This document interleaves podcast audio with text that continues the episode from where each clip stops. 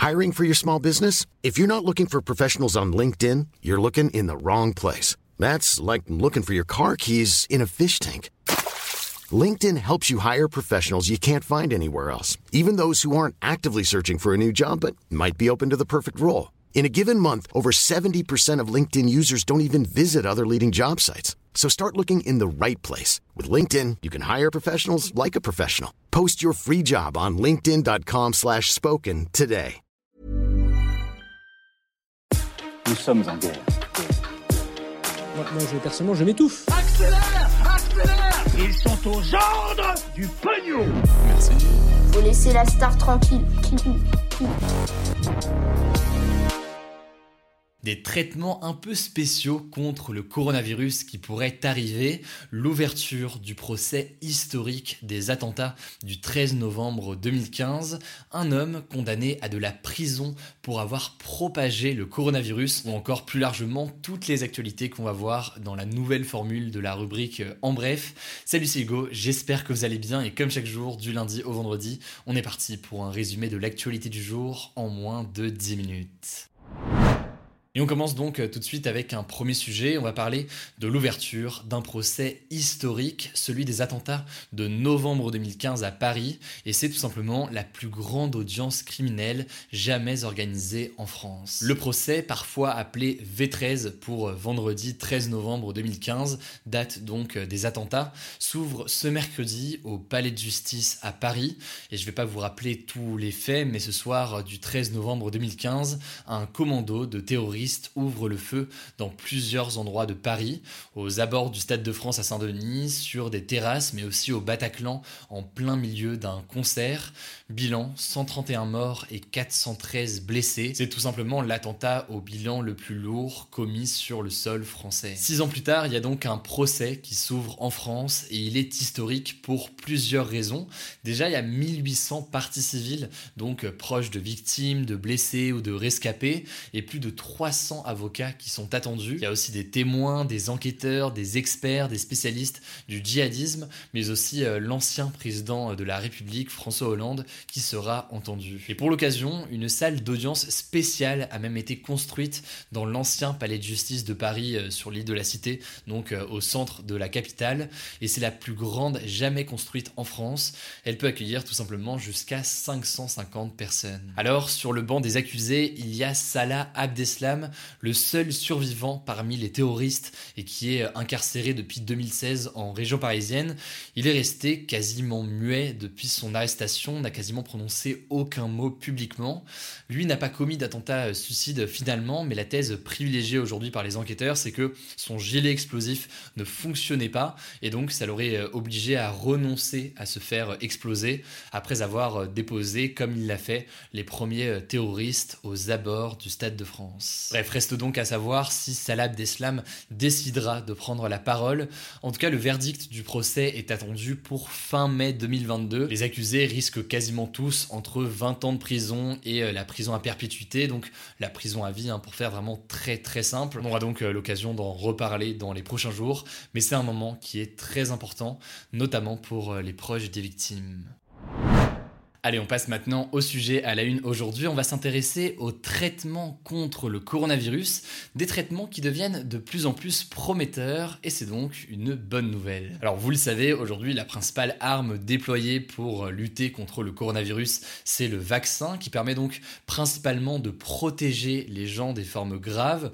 En gros, si aujourd'hui vous êtes vacciné et que demain vous êtes confronté au coronavirus, eh bien vous ne développerez a priori pas de forme grave du virus. Le truc, c'est qu'il y a un risque qui n'est pas sûr, mais c'est donc un risque, une possibilité que à l'avenir des nouveaux variants se développent et que ces nouveaux variants soient résistants aux vaccins, si bien que les vaccins dans cette situation ne serviraient plus à grand chose. Du coup, au cas où de tels variants apparaîtraient dans les prochains mois, eh bien une véritable course contre la montre est lancée entre les laboratoires pour tenter de développer des traitements contre le coronavirus. Autrement dit, donc des médicaments à prendre une fois que on a le coronavirus et qu'on est contaminé pour éviter donc euh, de développer une forme grave ou alors pour soigner cette forme grave. Aujourd'hui, le site Covid Trials qui recense tous les traitements a compté près de 2700 traitements différents actuellement testés dans le monde et les plus prometteurs à l'heure actuelle, ce sont ce que l'on appelle les traitements à base d'anticorps. Donc ce sont des médicaments qui s'attaquent directement aux symptômes et donc à la maladie une fois apparue et qui doivent être injectés via des perfusions. Or, ces premiers médicaments à base d'anticorps, ils pourraient être mis sur le marché d'ici à la fin de l'année 2021. L'autre type de traitement potentiel, c'est des médicaments dits antiviraux. Et là, je vous passe les détails, mais ils se présentent en général sous forme de comprimés. ils auraient l'avantage d'être notamment beaucoup plus pratiques et beaucoup moins chers que des médicaments à injecter. Mais alors, pour cela, la recherche est moins avancée aujourd'hui. En France, l'Institut Pasteur de Lille a lui commencé à développer un suppositoire contre le coronavirus. Ce sera un procédé qui a l'avantage d'être assez efficace, mais euh, ce suppositoire n'en est qu'à ses toutes premières étapes de test, et donc euh, faudra voir concrètement ce qu'il en est dans les prochaines semaines et les prochains mois à mesure que eh bien, les examens et les tests évoluent. Dans tous les cas, ce que soulignent plusieurs scientifiques, c'est qu'il n'y aura sans doute pas un seul traitement euh, miracle qui va fonctionner contre le coronavirus. Il y aura sans doute plein de médicaments différents qu'il faudra adapter selon les patients, l'évolution de la maladie, etc., etc. Bref, voilà, ça me semble assez important de faire un point là-dessus, puisque ça fait longtemps qu'il y a des débats, des discussions sur euh, des traitements potentiels. Il y a eu un moment euh, les discussions et les débats sur l'hydroxychloroquine. Certains ont aussi parlé de l'ivermectine. Ceux-là se sont avérés être en l'occurrence inefficaces selon une large majorité euh, des scientifiques. Mais aujourd'hui, donc, eh bien, il y a une certaine lueur d'espoir à faire suivre, donc logiquement dans les prochains jours. Allez, on passe maintenant aux actualités en bref. Vous l'avez vu hier, on a changé le format euh, en mettant euh, beaucoup plus d'actu, mais en moins de temps. Euh, comme ça, ça vient en bon complément aux autres actualités principales qu'on traite dans la journée. Et on commence en un mot avec donc la mort de l'acteur français Jean-Paul Belmondo, décédé ce lundi à 88 ans. On en parlait hier notamment sur Instagram. Et eh bien, en l'occurrence, on en parle aussi aujourd'hui puisque un hommage national lui sera rendu ce jeudi aux Invalides à Paris. C'est ce qu'a annoncé Emmanuel Macron. Donc évidemment, on suivra ça euh, cette semaine. On passe à la deuxième actualité, toujours en France. L'environnement est la deuxième préoccupation actuelle des Français, juste derrière l'épidémie euh, de coronavirus, selon un sondage Ipsos paru cette semaine. Il faut savoir que c'est le sujet qui monte le plus ces dernières années, euh, notamment par rapport à l'étude précédente. Et selon les enquêteurs, c'est parce qu'il y a eu une prise de conscience sur cette question, notamment avec le récent rapport du GIEC qui alerte sur la situation à l'échelle de la planète. À noter aussi que au-delà du coronavirus ou encore euh, de ce sujet de l'environnement, il y a aussi notamment la sécurité qui est pas loin derrière dans les préoccupations principales actuelles des Français. Troisième actualité à Mexico, donc euh, la capitale du Mexique, le maire de la ville vient d'annoncer qu'une statue de Christophe Colomb allait être remplacée par celle d'une femme indigène, donc une personne qui était présente sur euh, ce territoire qu'on connaît aujourd'hui comme le Mexique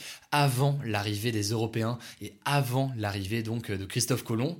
En gros, la mise en avant de Christophe Colomb euh, via cette statue était critiquée puisque suite à sa découverte de l'Amérique, eh bien le continent a été colonisé et de très nombreux indigènes ont été massacrés par les Européens. Cette mesure a en tout cas fait euh, débat, vous l'imaginez, mais selon ses défenseurs, c'est une façon non pas de changer l'histoire ou quoi que ce soit, mais bien plutôt de mettre en avant des personnes qui ont euh, souffert par le passé et qui ont fait aussi euh, l'histoire du pays. La quatrième actu, décidément, elle se passe elle aussi en Amérique centrale et au Salvador, petit pays donc d'Amérique centrale qui vient d'adopter le Bitcoin, donc une monnaie virtuelle comme monnaie officielle. En gros, ce sera possible de payer partout, soit en dollars américains, qui était la monnaie nationale, soit en Bitcoin. Faut savoir que 70% des Salvadoriens n'ont pas de compte en banque aujourd'hui, et donc avoir un compte en Bitcoin pourrait être une potentielle solution selon euh, le gouvernement.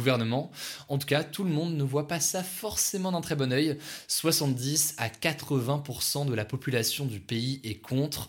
On verra donc comment ça se passe dans les prochaines semaines. Enfin, dernière actualité au Vietnam, un homme a été condamné à 5 ans de prison pour ne pas avoir respecté les règles de confinement. En gros, il s'est déplacé dans le pays sans respecter sa quarantaine obligatoire de 21 jours. Il aurait donc pendant cette période contaminé 8 personnes. Alors c'est pas le premier à être condamné pour avoir diffusé le coronavirus, mais c'est la peine la plus lourde prononcée par la justice vietnamienne, notamment car une personne qui l'a contaminé est décédée.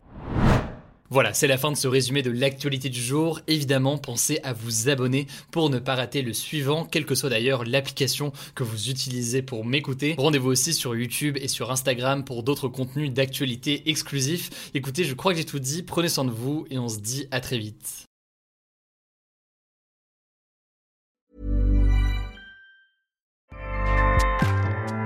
ACAST powers the world's best podcasts. Here's a show that we recommend.